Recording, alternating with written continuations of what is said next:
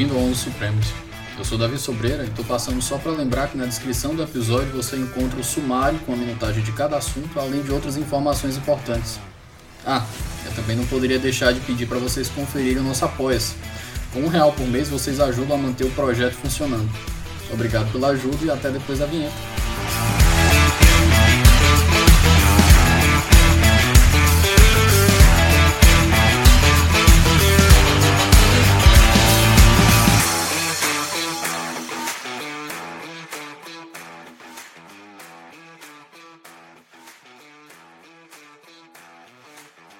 Minha companhia de hoje, novamente eu estou aqui na minha terra, Fortaleza, e hoje eu tenho o prazer mais uma vez de entrevistar outro professor da querida Unifor.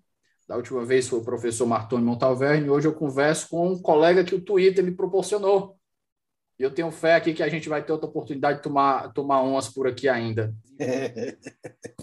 Meu querido Nestor Santiago, por favor, se apresente para o nosso ouvinte. Ô, Vinícius, obrigado. Oh, Vinícius, porque eu li Vinícius aqui na tela, já falei Vinícius. A gente estava conversando Davi. sobre ele. É, o, Vinícius, o Vinícius já vai estar tá com, a, com, a, com a orelha quente aí. é, não, mas é, já é outro Vinícius, né? não é esse mesmo, não. Bom, Davi, obrigado pelo convite. Na verdade, foi um convite que eu adiei né, por questões de, é, de agenda mesmo, que eu tive o segundo semestre ano passado bem atribulado por conta de uns casos na advocacia que eu acabei assumindo e eu precisava de, da minha realmente da minha total dedicação para eles, né? Então, no final das contas, é, tudo deu certo, mas e aí já viajei, voltando de viagem, já entrei em contato contigo, falei, bora gravar logo, aproveitando enquanto as aulas não começaram, para que a gente possa fazer isso com uma certa tranquilidade. Bom, deixa eu me apresentar. Meu nome é Nestor Santiago, né? na verdade, o nome de guerra é é esse, né, Nestor Santiago, mas meu nome completo é Nestor Eduardo Araruna Santiago. É, eu sou mineiro, eu sou de, de, BH, mas já moro em Fortaleza já há quase 20 anos. E nesses 20 anos, né, de, de quase 20 anos de Fortaleza, eu acabei me tornando professor da, da Universidade Federal do Ceará, do curso de Direito, é, onde eu leciono na graduação. Eu também sou professor da Universidade de Fortaleza, onde leciono no doutorado, no mestrado, nas especializações e na graduação em Direito já há quase 15 anos. Também sou advogado criminalista e advogo, advogo exclusivamente na área criminal, mas também já fui assessor do Tribunal de Justiça, é, já lecionei também em outras instituições, enfim, né, já tenho este ano completo já 27 anos de formado, então posso dizer que eu tenho já algo, já tenho uma, uma carreira já consolidada e, enfim, né, e também já fiz de, de, um tudo, né, como já se diz por aí. Né, e o principal de tudo, doutor Davi Sobreira, é que eu sou torcedor do Clube Atlético Mineiro, né, isso me, me define também como uma pessoa resiliente, né, que esperou 50 anos aí para poder ter o título, né, o bicampeonato é, no ano passado. Né? No final da, eu posso até dizer que. A paciência quando, é a maior quando das eu virtudes. nasci Quando eu nasci, o Galo foi campeão. Né? Quando eu fiz 50 anos, o Galo foi campeão de novo. Então, posso dizer que se for seguir o mesmo padrão, quando eu tiver 100 anos, o Galo vai ser tri. Mas espero que esse ano a gente consiga resolver isso de novo. Mas vamos lá. Então, essa é a minha apresentação, enfim, né? Essa é a apresentação como enfim, como, não, não como pessoa, mas mais como profissional, né? Mas obviamente, né? Eu gosto de tomar vinho, né? Eu gosto de estar com meus amigos e tudo mais, isso, com a minha família também, isso é sempre muito bom. Eu queria lembrar, antes da gente continuar, que esse episódio é um oferecimento da editora Contracorrente. A Contracorrente vem fazendo um trabalho editorial fantástico no mercado de livros do Brasil. Não deixe de conferir os lançamentos pelo Instagram em arroba.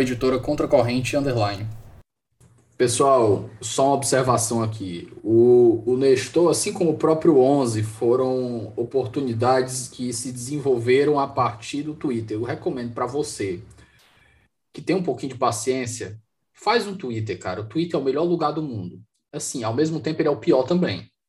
Mas se você souber construir uma bolhazinha legal, cara, tem muita gente bacana que você vai conhecer lá. O 11, o 11 definitivamente não existiria se não fosse pelo Twitter e pelo Salvo Melhor Juízo. Fica aqui meu abraço eterno aí ao Thiago Hansen, que ajudou a inspirar esse projeto. Mas, tocando a nossa conversa de hoje. Nestor, hoje nós vamos conversar sobre estado de coisas constitucional.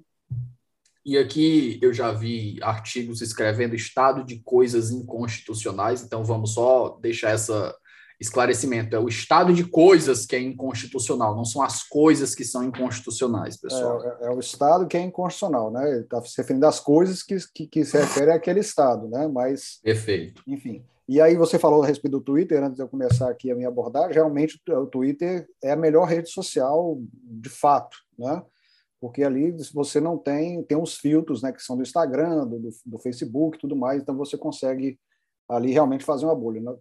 É, realmente consegue construir uma bolha, né? Tanto cons conseguimos construir que até montamos, né? O Davi não faz parte, não sei se ele teve essa honra ainda, mas é, nós criamos até um perfil bloqueados pelo Delton Dallagnol no, no, no WhatsApp aqui para a gente poder compartilhar algumas algumas informações, algumas impressões que nós temos aqui, um grupo bem, bem seleto aqui, bem interessante. Mas vamos lá. Mas olha, falaram que não é muito difícil, porque diz que é uma pessoa bastante sensível. É, não, é, é, um, é um cristalzinho, porque qualquer coisa né, ele se, a pessoa se magoa. Né? Não posso nem dizer que seja ele talvez sendo uma pessoa que opere a, a rede social dele, mas enfim. Né?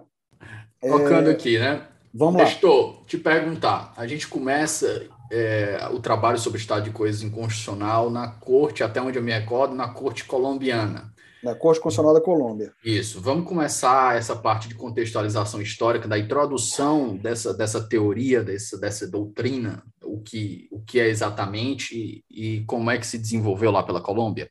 Pronto. É, é interessante observar isso, porque, é, obviamente, e aí é um ponto que eu, que eu chamo a atenção de quem está nos ouvindo, que a análise que, que, que é feita a partir da, do estado de coisa inconstitucional pelo Supremo Tribunal Federal merece, atenção, merece uma análise não só do acórdão, que é um acórdão até relativamente curto, que é, que é o acórdão da DPF 347, na medida cautelar na DPF 347, que é um acórdão de cerca de 200 páginas, mais ou menos, é, mas principalmente da petição inicial.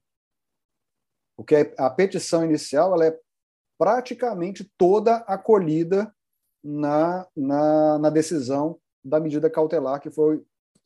Isso é raro, ou tem sido raro hoje em dia, mas ela foi praticamente toda acolhida na, na decisão da medida cautelar. Bom, mas eu, eu, vou, eu vou me fixar exatamente no argumento da ADPF, muito embora a, a ADPF, ela não, é, é, melhor dizendo, o estado de coisas inconstitucional ele não se resume a questões penais, e a DPF 347 vai resolver exatamente isso é, do ponto de vista da, do, sistema, é, sistema penitenciário brasileiro. Tanto é que o primeiro caso, e eu até escrevi isso no artigo que nós estamos aguardando publicação, ele vai se referir, por exemplo, com relação a não pagamento de salários, a questões previdenciárias, na verdade, envolvendo professores. Né? Não, não, não, é, não é algo voltado para a, a questão penal exclusivamente. E até é importante dizer, né, e isso é bem ressaltado também no acordo, e obviamente é importante também consultar a doutrina para poder se certificar a respeito disso, mas uh, o estado de coisa constitucional não é bem uma doutrina, não é bem um pensamento. Ela é, na verdade, e esse é chamado de uma forma muito clara, como uma técnica que não está prevista nem na Constituição colombiana, nem qualquer outro instrumento normativo. Não é? Mas é uma técnica desenvolvida, e aí daí a discussão que eu coloco até nesse artigo, que não, não saiu ainda, é, que nós vamos discutir a partir dessa técnica se houve, nesse caso da ADPF 347, ativismo ou não houve ativismo no caso concreto, houve sim aplicação de critérios garantistas ao caso concreto, né? mas a função, então, dessa, desse estado de coisa inconstitucional é justamente permitir à Corte Constitucional que imponha aos poderes do Estado a adoção de algumas medidas que, que possam é, superar violações graves e aqui é dito de forma muito clara, em massivas de direitos fundamentais, e posteriormente a isso, posteriormente à decisão que é imposta, essa decisão possa ser supervisionada. Então, basicamente, esse é, é, é o critério de utilização de, do estado de coisa inconstitucional. Né? É, e para esse reconhecimento, e aqui eu, eu, preciso fazer essa leitura do que está colocado na petição da DPF 347, a Corte Constitucional da Colômbia colocou é, alguns pontos. É, primeiro, vulneração massiva e generalizada de direitos fundamentais de um número significativo de pessoas, o que já, geraria aqui para a gente, Davi, a, a, a ideia de um habeas corpus coletivo, por exemplo, que foi até foi utilizado no habeas corpus coletivo. Deixa eu pegar aqui só um número. Vixe, fechei aqui a aula sem querer, mas vamos lá. É, mas que foi utilizado naquele habeas corpus coletivo, utilizado com relação à prisão de mulheres, por exemplo, de mulheres que são mães e que amamentam e que estão no cárcere. Então, isso também foi um argumento que foi utilizado é, exatamente nessa, nessa, nesse habeas corpus coletivo. Então, esse é o ponto número um: vulneração massiva e generalizada de direitos fundamentais de número significativo de pessoas. Ponto número dois: prolongada omissão das autoridades no cumprimento de suas obrigações para garantir promoção dos direitos. Ponto número três, e aqui tem a ver com, obviamente, esse ponto número dois, tem a ver com, com duração razoável do processo. Tá? O ponto número três, a superação das violações de direitos pressupõe a adoção de medidas complexas por uma pluralidade de órgãos, envolvendo mudanças estruturais, que podem depender da alocação de recursos públicos, correção das políticas públicas existentes ou formulação de novas políticas, dentre outras medidas. Uh, e quatro, potencialidade de congestionamento da justiça, se todos os que tiverem seus direitos violados acorrerem individualmente ao Poder Judiciário. Então, como se fosse aqui uma ação, efetivamente uma ação coletiva. Vamos colocar aqui dessa forma, embora não seja uma ação, Davi. Aqui nós estamos falando aqui de, de uma situação que é uma decisão por parte do tribunal que pode advir, inclusive, de, de, uma, de, uma, de, uma, de uma questão individual, mas que chega à Corte Constitucional da Colômbia, é, de modo a que aquela decisão ela represente também o desejo de uma coletividade. E você me perguntou a respeito do histórico, é, essa, essa técnica que é utilizada pela Corte Constitucional colombiana vem sendo usada desde 1997 e desde então já foi empregada pelo menos uma dezena de vezes por lá. Né? E aqui vamos até colocar aqui uma, uma situação que é muito interessante, né? que aqui, de uma certa forma, é, é um caso histórico também da Colômbia, que é o caso dos, des, dos de, desplazados, né, das pessoas que estão é, sem lugar e tudo mais, principalmente razão também de, de da questão do tráfico também na Colômbia e tudo mais, mas que também é, repercute no sistema prisional, né? Uh, que é, deixa eu pegar aqui o número, é o processo T-153 de 1998, né, que vai aqui reconhecer exatamente também é, o estado de coisa inconstitucional do sistema penitenciário colombiano, que, de uma certa forma, não difere muito, não diferia muito do sistema é, prisional brasileiro. Seria basicamente esse histórico. Não é? Nestor, um ponto que você falou bem no começo aí, que, que me chamou a atenção, e a gente tinha discutido aqui, no, no, entre aspas, nos bastidores, antes de começar a gravar, foi algo que eu conversei com o, o Vinícius Lemos lá no episódio 76, que é justamente a importância não só dos acórdãos que são proferidos pela corte. A gente tem uma Sim. mania muito grande de resumir as decisões ao trabalho que os juízes fazem, mas a gente esquece aí não só o papel democrático, participativo e argumentativo que é exercido pelos advogados e que o trabalho do advogado muitas vezes ele é muito mais consistente do que o acórdão da corte, principalmente quando a gente está falando na, na corte brasileira, que é o perseriate, né? A gente tem uma 11 votos extensos, às vezes sobre questões laterais que, que não dizem respeito à matéria, que eles invadem invadem temas que não deveriam invadir para deixar e aqui entra aquela tese que o professor Marinoni falou lá no 79 do SANS, né, que o do minimalismo, que o judiciário deveria não se intrometer tanto, deveria decidir só o necessário para permitir que o assunto seja maturado no, no poder legislativo, na sociedade, por aí vai. Uhum. Então, essa sua observação aí sobre ler o, o não só pelo fato de, dela ter sido acolhida quase na integralidade, como você falou, uhum. mas pela importância do papel participativo democrático que tem o advogado no exercício do direito de petição. Uhum. Exatamente isso.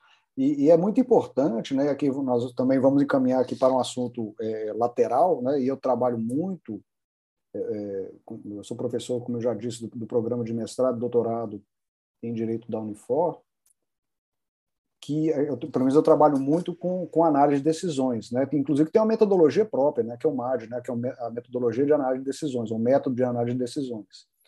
E isso implica também, muitas vezes, é, a depender da decisão que é proferida, do conteúdo da decisão, analisar os argumentos né, que são colocados pelas partes para que isso possa também ser objeto, porque não é só nós temos os argumentos das partes, né?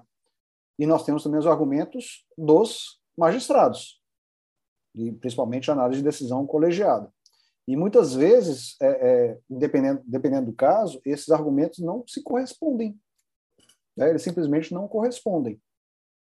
Justamente porque existe, aí a expressão é sua, né, do freestyle na, na apreciação da matéria, né, e eu sou muito crítico né, com relação a essa apreciação principalmente quando essa apreciação, Davi, ela é utilizada é, sem nenhum critério e sem nenhum apego à doutrina, principalmente.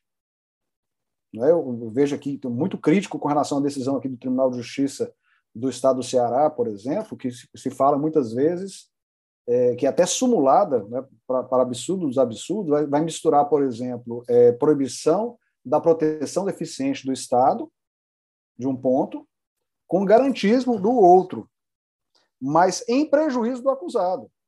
Sendo que tanto um, nenhum garantismo é tão em favor do acusado, a questão não é essa, até é importante desmistificar isso.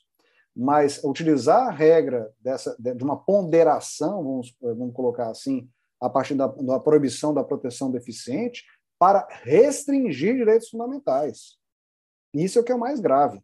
Né? Então, existe é, de uma certa forma, né, e isso já foi, inclusive, colocado muito claramente por um, por um ministro do STF, dizendo que, que para que a doutrina se nós aqui podemos fazer o direito? Né? De certa forma, foi isso que ele disse, com outras palavras, até colocando um argumento de autoridade. Né? Afinal de contas, nós somos ministros do STJ. Né? E não é bem assim, né? não é argumento de autoridade que vence. Então, é, o estado, digamos assim, o estado de coisas nos quais nós encontramos hoje, né, de um total é, desapego a uma, a, um, a, uma cultura de precedentes, eu acredito que, que o Vinícius deve ter falado a respeito disso, decorre também dessa, dessa, desse aspecto que até de uma certa forma muito autoritário por parte do Poder Judiciário, no sentido de, de colocar que o argumento do Judiciário é suficiente para poder resolver aquela questão né? e muitas vezes não é. Né? E muitas vezes não é.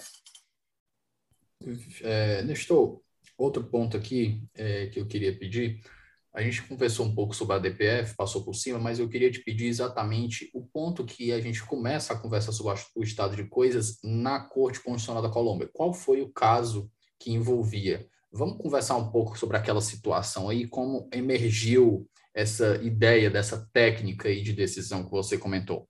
Bom, é, o caso é o seguinte: bom, então esse caso, né, que é o processo T-153 de, de 1998, é, que se buscava justamente reconhecer o estado de coisa inconstitucional a respeito do sistema penitenciário colombiano. Né?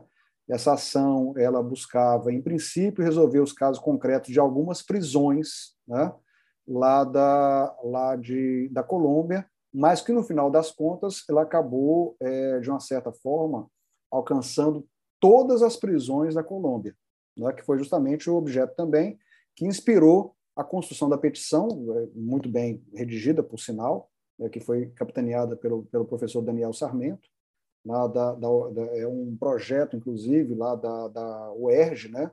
Obviamente, quem, quem peticionou, quem apresentou foi o, o partido é, como é que é? é o PSOL, né? Como é que é o nome do PSOL mesmo? É, Partido Socialismo, Socialismo e Liberdade. E liberdade é, exatamente. E que é uma pauta complicada, né? Até mesmo é, partidos de esquerda é, defendendo essas questões, eu, sinceramente, é, não é algo muito muito comum, né? mas vamos lá.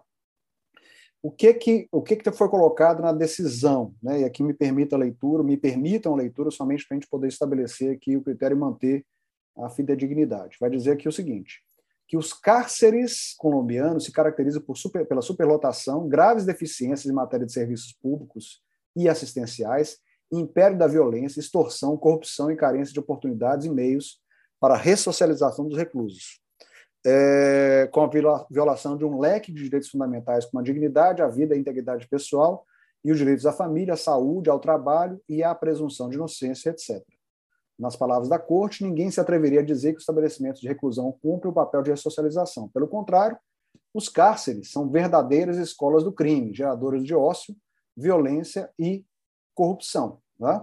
E aí é, colocou também ao tribunal que essa questão não ocupa um lugar de destaque na agenda política, inclusive é, uma, uma, é um ponto muito interessante que é trazido também no voto do ministro Marco Aurélio, né, que é justamente que é, um, que é um assunto que os políticos não abraçam, né, é, que, é, que é um, não é uma agenda é, politicamente conveniente. Né, o que vai dizer aqui também que os presos, além de serem uma minoria, são pessoas marginalizadas na sociedade e não constitui um grupo de pressão que possa fazer ouvir a sua voz. Né?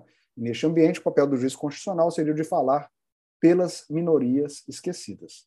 Então, se você lê essa decisão aqui do, do, da corte, né, na fundamentação que é colocada, você vai ver que, que é como se estivesse falando do Brasil. Não muda nada.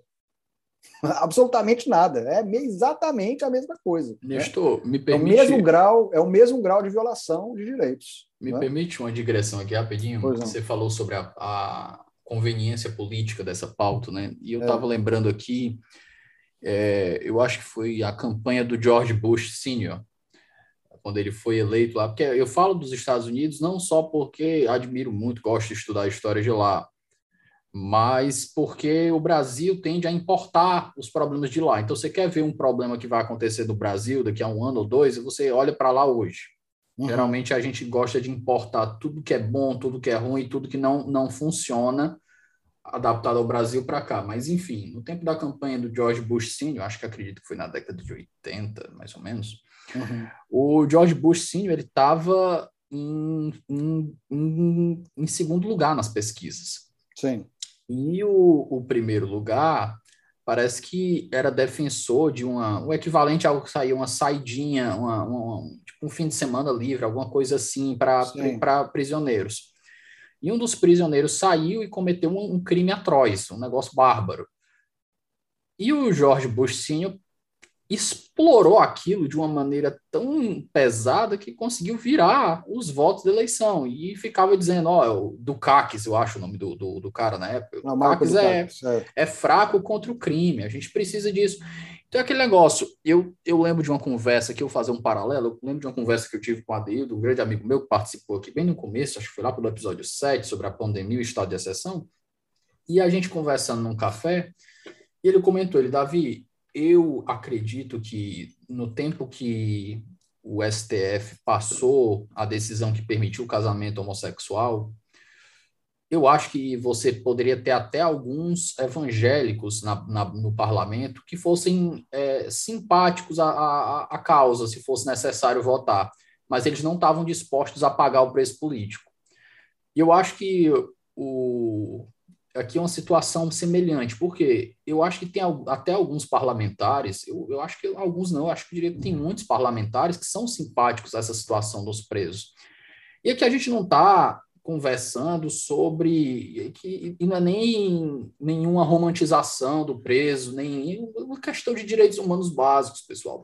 Até de um ponto de vista estritamente egoísta, isso aqui é necessário. É uma conversa estritamente necessária, até de um ponto de vista egoísta. Porque se você trata os caras como escória, você impede que eles voltem para a sociedade, você coloca eles numa situação de ultra insalubridade, o que que você acha que vai acontecer quando eles saírem? Ah, Davi, então vamos deixar eles em prisão perpétua, vamos causar a pena de morte. Eu disse assim, cara, vamos tirar a pena de morte, que eu acho que é outra conversa que não foge só aos direitos humanos, eu acho que até uma questão ética, mas vamos até para uma prisão perpétua vai ter que ficar gastando dinheiro do contribuinte para sustentar eles lá dentro. Não é pouco dinheiro, pessoal. Então, até de um ponto de vista estritamente egoísta, é uma conversa que faz sentido. Mas antes disso, a gente tinha que incutir na, na sociedade o, o, a mentalidade dos direitos humanos. Mas, fora isso, o que, é que eu quero dizer aqui? É que existem parlamentares que estão dispostos a ter essa discussão, mas ela é muito perigosa. Por quê? Porque a partir do momento que você tem essa discussão, você tem um populista do outro lado que pode se aproveitar disso. E o populista é justamente a conversa que eu tive com o Fabrício Pontin, né? Quando você tem um lado que quer fazer a coisa certa, que quer olhar, por exemplo, no episódio 74, eu conversei com o Pontin, que quer olhar para o ativismo e dizer, ó, oh, eu não vou fazer isso, isso é errado. Vai ter o outro lado que vai dizer assim, tô nem aí, eu vou usar porque me, me, me, é, me beneficia politicamente. Sim. Então, isso é, é uma desvantagem muito grande. Você, é lógico, você vai exigir um esforço, um esforço hercúleo da pessoa para fazer um trabalho desse. Tá, então, vou fazer uma digressão em cima da sua digressão, né? mas assim, tudo dentro de um contexto desse estado de coisa inconstitucional e ver como, como as coisas vão piorando. Né? É, eu estou trabalhando agora junto ao IBC CRIM na, na, dentro da comissão, que eu, enfim, que eu participo ajudando, pouco, mas ajudo, com relação à modificação do Código de Processo Penal. Do, do jeito que tá, a comissão está tratorando eu não quero nem saber. Está passando por cima de tudo. Tanto do ponto de vista regimental, quanto do ponto de vista das emendas que já foram colocadas, enfim. É preferível nós ficarmos com o nosso Código de Processo Penal de 41 do que com o Código de Processo Penal que vem por aí. Tá? Esse é um ponto. Outro ponto, e é a questão de, de, de, uma, de uma questão é, estrutural, estrutural do Brasil. Eu não sei se você assina os jornais locais, mas teve na segunda-feira, ontem, nós estamos numa grama hoje, terça, dia, dia 1 de fevereiro, né? depois de 950 dias de janeiro, nós chegamos ao dia 1 de fevereiro de 2022. É, saiu um artigo ontem do professor André Aguete, que é das Ciências Sociais lá da, da UFC, falando exatamente por que o brasileiro é conservador, que é um negócio tão tão simples de nós verificarmos, mas ele colocou isso com muita, muita elegância. Né? É, nós, nós taxamos tudo que é, que é inovador de, de, de um pensamento comunista, né? não pode ter um pensamento liberal, é, essas questões mais, digamos assim, mais é, disruptivas, elas causam um certo incômodo, então isso causa também um afastamento. E essa questão da DPF 347, né, dentro desse ambiente autoritário. O Brasil é um país autoritário, né? o, Brasil, o Brasil é um país patrimonialista, o Brasil é, é, um país que não tem nada de acolhedor. Né? Vide aí o caso do, do rapaz lá no Rio de Janeiro que foi espancado até a morte.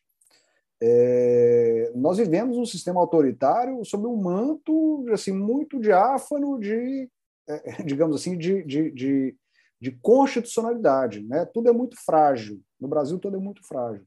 E essa questão que é trazida pela, na DPF 347, sobre o estado de coisa inconstitucional, ela busca exatamente no meu, na, no, na minha olhada, né, de trazer para o Brasil essa técnica decisória, é, exatamente de romper paradigmas.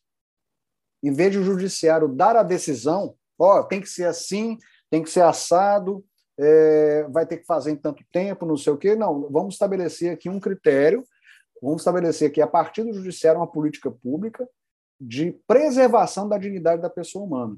E, Davi, assim, eu trabalho com direito penal há muitos anos, né? Inclusive já fiz parte do Conselho Penitenciário é, do Estado do Ceará, né? Conselho este hoje que está assim arquejando para poder sobreviver, infelizmente, dada aí algumas condições que são, são colocadas pela Secretaria de Administração Penitenciária.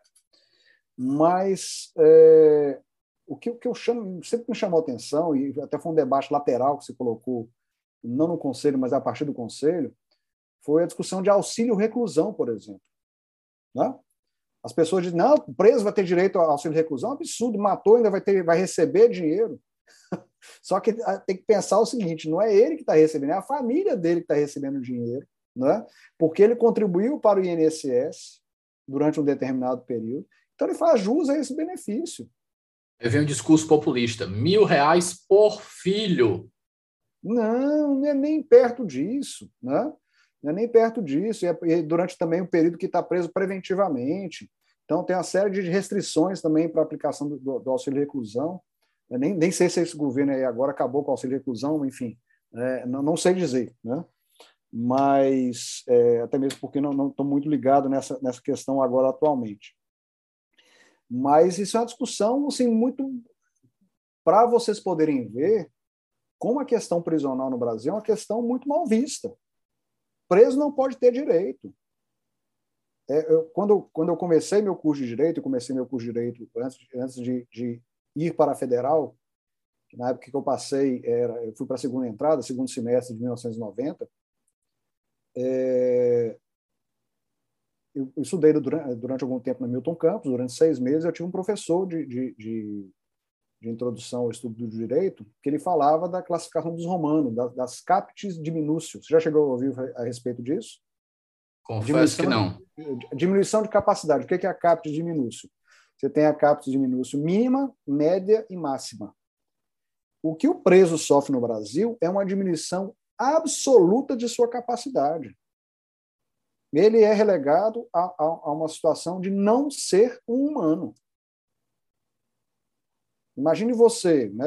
Você deve ter seu quarto, Davi, onde você dorme e tudo mais. Agora imagine você nesse quarto com mais 50 pessoas dentro do lugar onde cabem duas. Estou colocando aqui um exagero, mas. Não, mas aí, aí tem, tem aquela velha piada que diz: se tem 50, cabe 50. É, exatamente. Né? Então, uma pessoa dormindo amarrada na grade, rede por cima de rede, dorme abraçado é, é perto da ou em cima da privada, em cima do sanitário. Gente, isso não dá para entender. Isso é querer que a pessoa saia de lá de boas, que vamos nos ressocializar, vai dar tudo certo, não sei o quê. Não existe ainda no Brasil, isso é, também é uma questão que decorre desta, desta, é, desse estado de coisa inconstitucional, né? É, que é não saber exatamente também os graus de a, os índices de reincidência que variam entre 25 e 70%. A petição utiliza um índice de 70%, mas depende também muito da metodologia que é utilizada para poder estabelecer o que é reincidência. E para você poder ver também, pessoal, e aqui já até adiantando um pouco, né, desculpem se eu esteja, eh, estou fazendo alguma confusão é, nessa leitura, porque os assuntos eles vão se interpolando. Né? E eu costumo dizer nas minhas aulas de processo penal que dar aula de processo penal é tal qual puxar um lenço de dentro da caixa de lenço. Né? Você puxa um, vem três. Né? Então, basicamente, é isso que acontece. Agora, você vê que o próprio STF, em muitas situações, e eu vou pegar aqui exemplificamente uma, que é a situação. Não vou nem falar do caso da Boate Kiss, porque o Bruno já falou isso muito bem. Qual foi o episódio? 75? O Bruno foi no 73. 73. 73. Que foi muito, quem não escutou, tá muito top, muito top mesmo. É, mas que é um, um, caso também de suspensão de segurança em processo penal dentro de um habeas corpus, pessoal, que é um negócio que já não cabe. Né? Freestyle. Total, freestyle total. Que foi o caso de, de da leitura do, do, do 319 do Código de Processo Penal, que estabelece claramente, de forma peremptória, pelo pacote anticrime, que traz um prazo nonagesimal, um prazo de 90 dias, para reanálise da prisão preventiva de forma automática pelos juízes.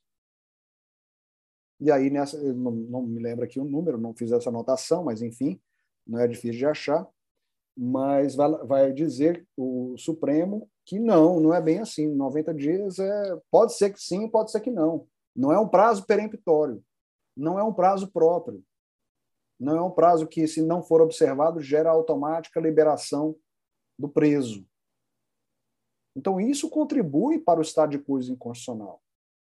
Posicionamentos que são reiterados, e aí uma crítica que é feita constantemente, principalmente pelo ministro Rogério Schietti, do, do STJ, com relação às decisões do Tribunal de Justiça do Estado de São Paulo, quem, quem for de São Paulo aí e atuar na área criminal é, não vai é, me deixar sozinho nessa, mas é um tribunal que reiteradamente não observa as decisões dos tribunais superiores, gerando mais demanda e criando e aprofundando esse estado de coisas inconstitucional. No episódio passado, que no caso aqui que já está gravado, mas foi lançado na semana anterior a esse que a gente está, a esse que vai que vai ao ar, o seu, que é o 81, uhum. que são os paradoxos da justiça. Eu conversei com o Marcelo Semi, e hoje ele é desembargador lá no TJ, uhum.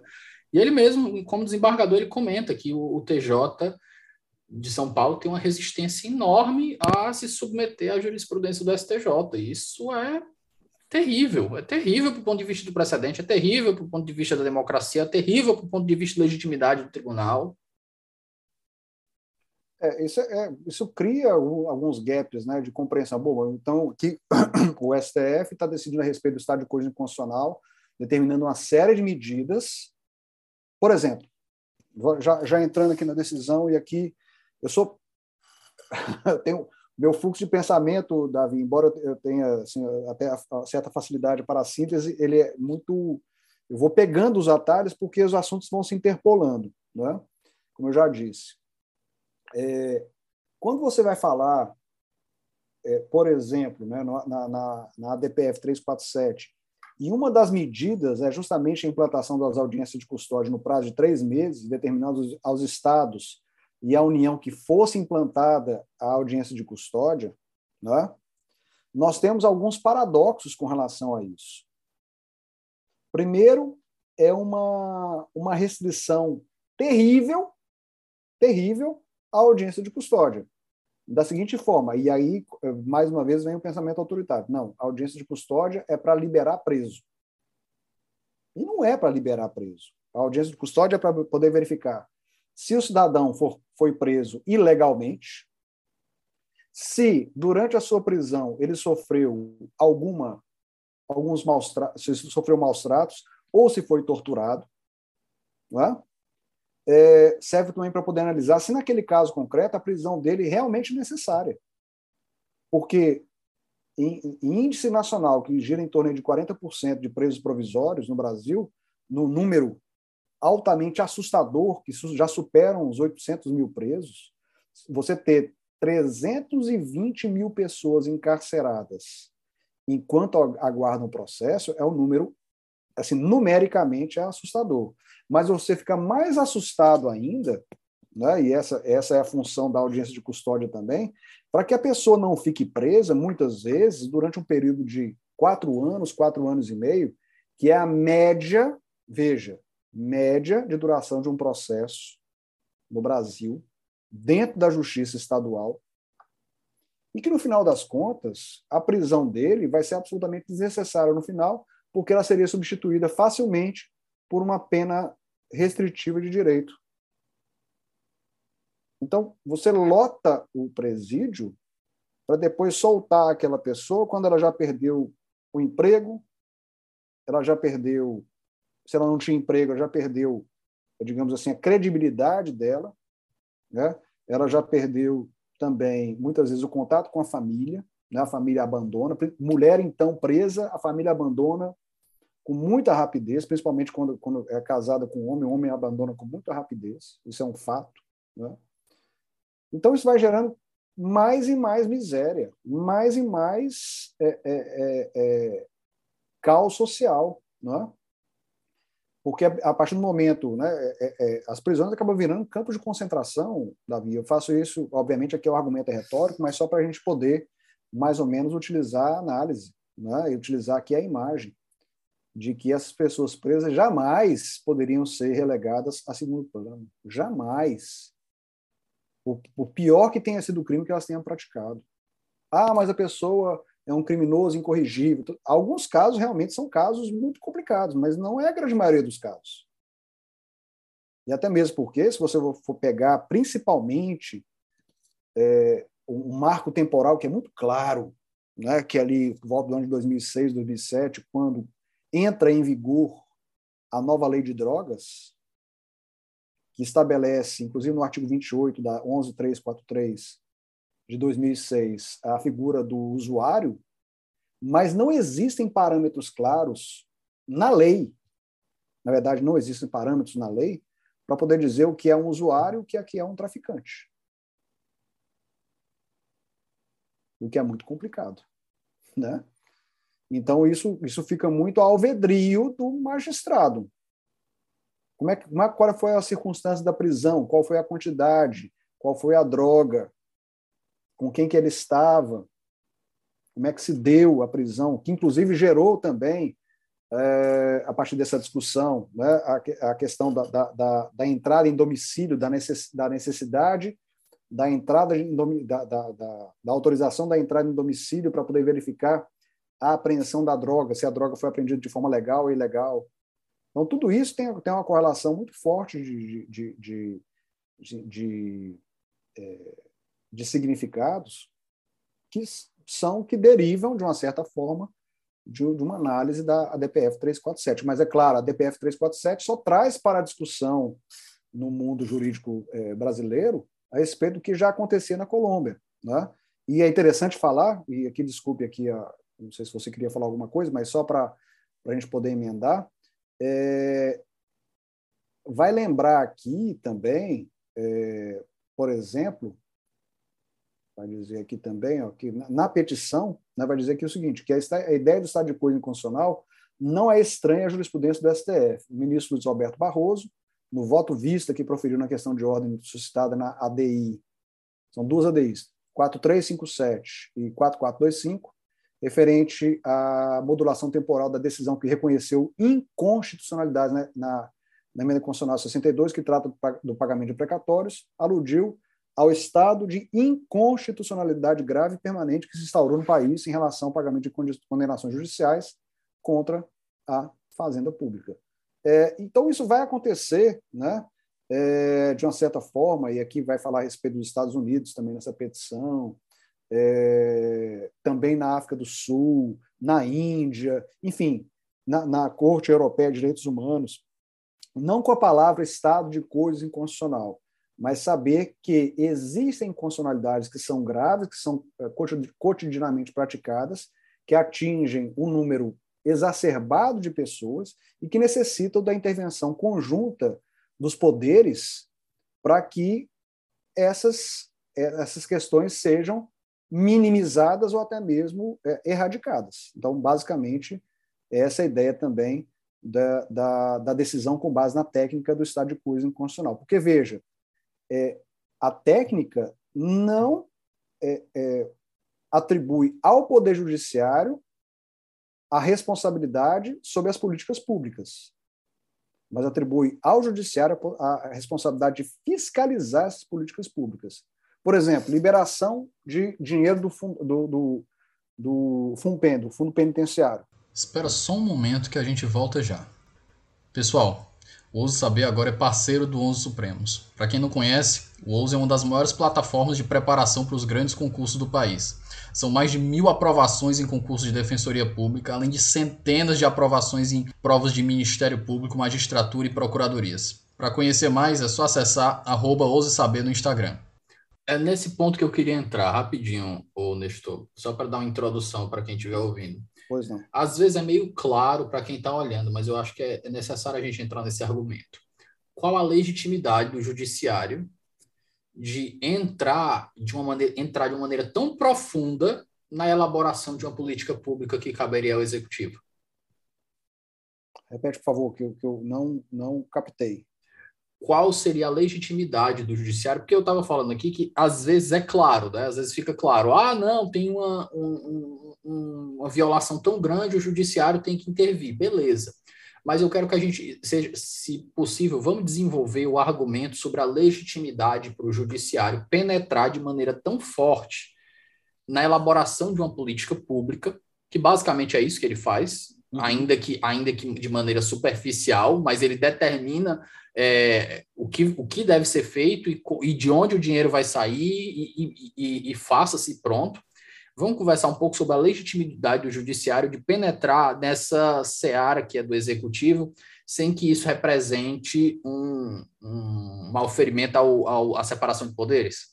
Pois então, deixa eu, deixa eu só fazer aqui o seguinte, que é só ler também é, com clareza o que, que, vai, o que, que vai dizer no voto do ministro Marco Aurélio, que é o ministro, que é o relator, daquele, era, né, na verdade, o relator dessa, dessa questão. Mas o pano de fundo, é, Davi, não é o dinheiro em si, a política pública em si, é uma política pública de realização de direitos fundamentais. Tá? Se, se, é, se ele não fizer isso, quem vai fazer? Né? Esse, esse que é justamente que é o ponto. Né? Se ele não fizer isso, quem vai fazer? O, o, o Supremo deve decidir a respeito disso, o Supremo deve reconhecer, e aí, do, ponto, é, é, a ação também é declaratória né, desse, desse estado de coisa inconstitucional, ele tem que fazer isso. Agora, como é que ele vai operacionalizar essa situação? Me pareceu, né, dentro da decisão, e aqui eu vou. Pronto, cautelares pleiteadas.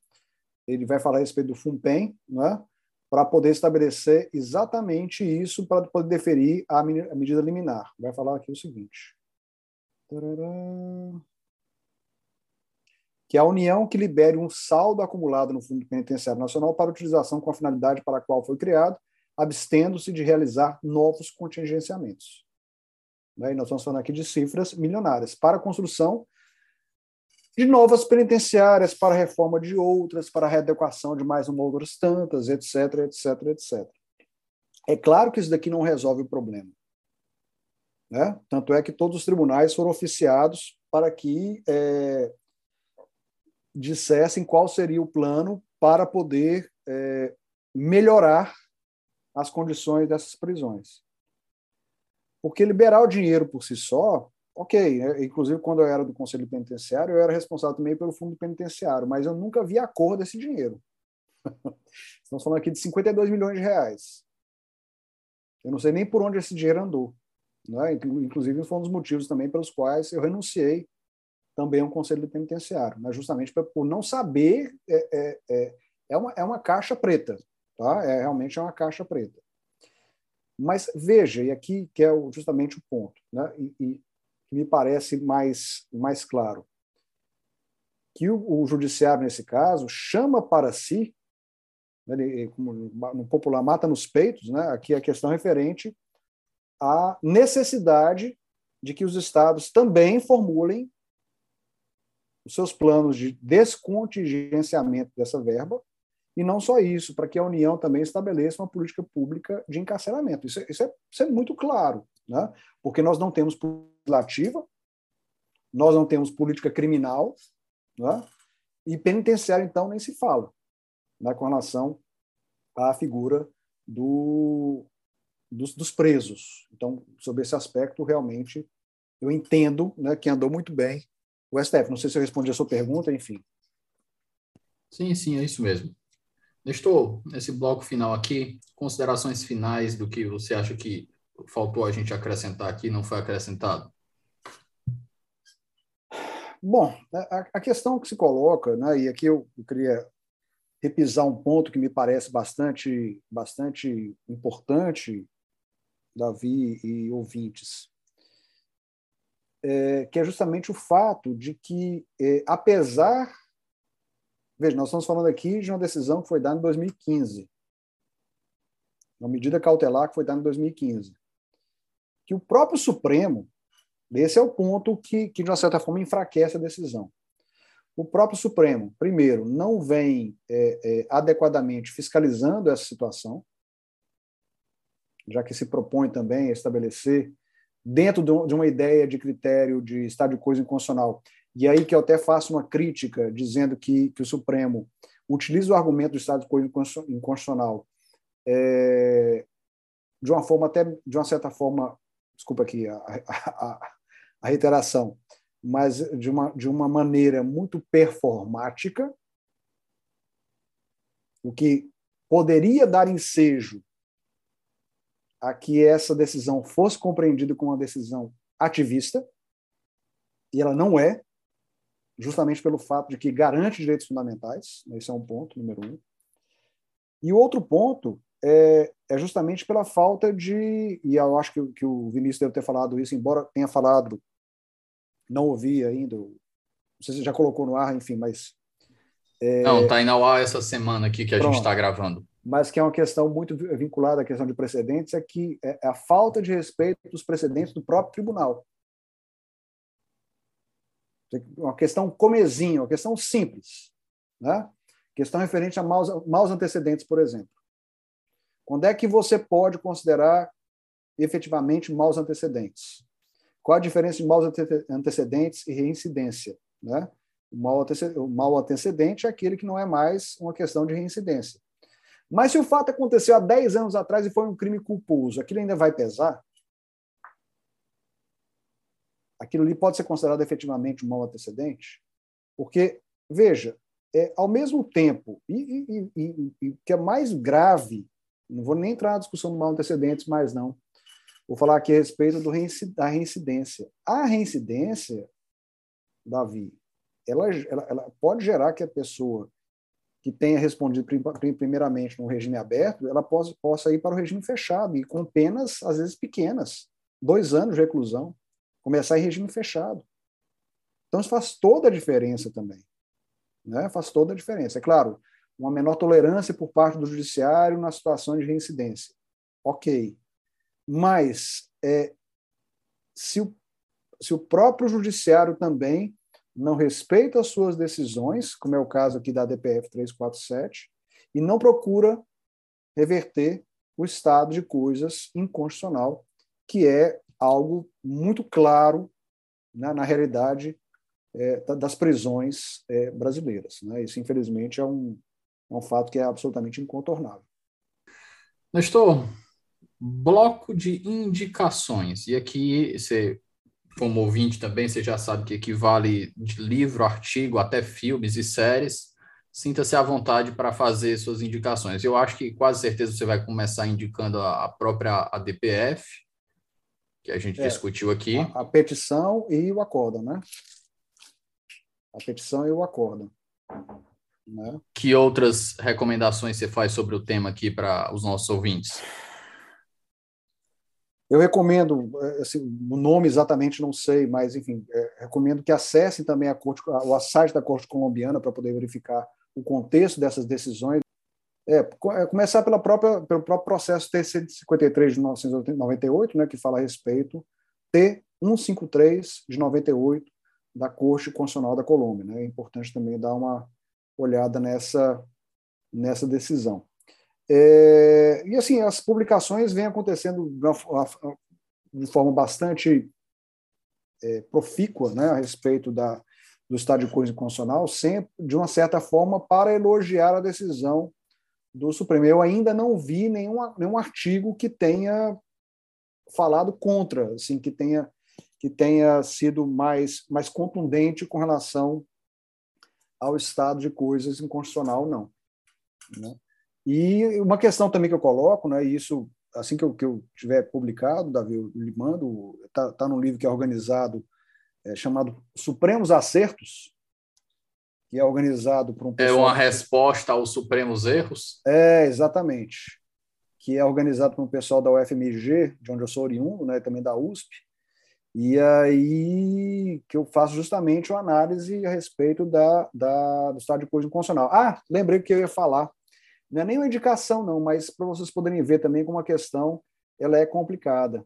É, o ministro Luiz Fux, né, é, na, na, famosa decisão monocrática que ele deu, suspendendo os efeitos de parte do, do pacote anticrime, vai suspender também uma questão que é muito importante para poder resolver essa, essa, esse problema do estado de coisa inconstitucional, que é justamente suspender a aplicação do juiz de garantias no Brasil.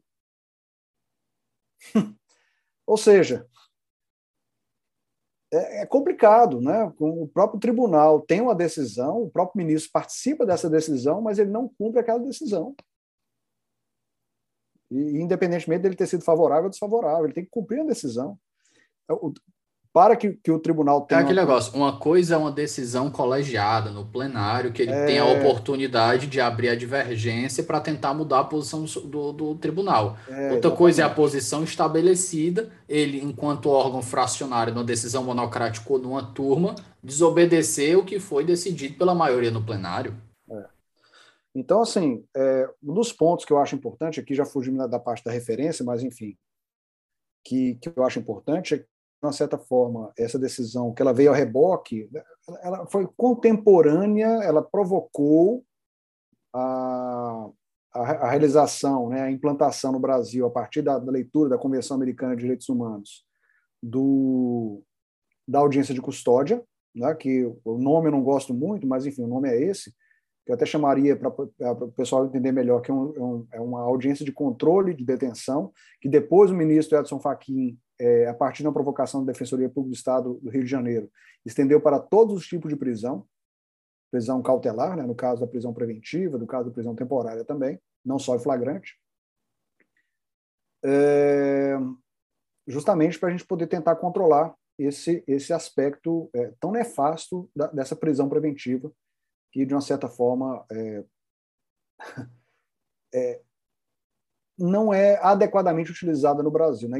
Inclusive, um, dos, um dos, dos pedidos também da ADPF, eu acho que é importante também falar a respeito disso, que reverberou também na, na, na, no pacote anticrime, que é justamente o juiz justificar o porquê de, naquele caso concreto, isso independentemente de ser da audiência de custódia ou de um pedido de liberdade, por que, que naquele caso não é cabível uma medida cautelar alternativa à prisão? Isso é muito importante. Porque desde 2011, estamos falando de mais de 10 anos, que na, na reforma da, das cautelares no, no, processo penal, ficou muito claro, lá no 282, parágrafo 6 Código de Processo Penal, que a, que a prisão preventiva ela tem que ser a última opção do magistrado como, como aplicação de medida cautelar. Ela só pode ser utilizada a partir do momento que não tiver, não for possível a aplicação de qualquer outra medida. Estou chegamos ao fim da nossa gravação aqui. Queria lhe agradecer a participação. Um pouquinho, a gente teve esse delay aí por causa do teu trabalho. Sim. Eu espero que a gente possa ter outras oportunidades de conversar de novo. Eu lembro que quando a gente eu perguntei para você um assunto, você sugeriu vários. Eu acho que a gente tem mais assuntos aqui para você voltar no futuro. Sim. E fica aqui as portas abertas para o 11. Meu muito obrigado. Eu que agradeço a sua paciência, né, porque a gente conversar em agosto, nós estamos gravando em, em janeiro, é, mas acho que não faltou também pessoas para que você pudesse, pudesse entrevistar, né, e outros assuntos, diversos assuntos. É, acredito que, que, o 11 hoje né, é um dos melhores podcasts jurídicos, né, que, que traz informação de uma forma assim, descontraída. Né? É, parabéns pelo seu trabalho né, e, mais uma vez, obrigado pelo convite para poder participar não só nessa, mas também em edições futuras. Pessoal, nós ficamos por aqui. Até o nosso próximo episódio. Um forte abraço.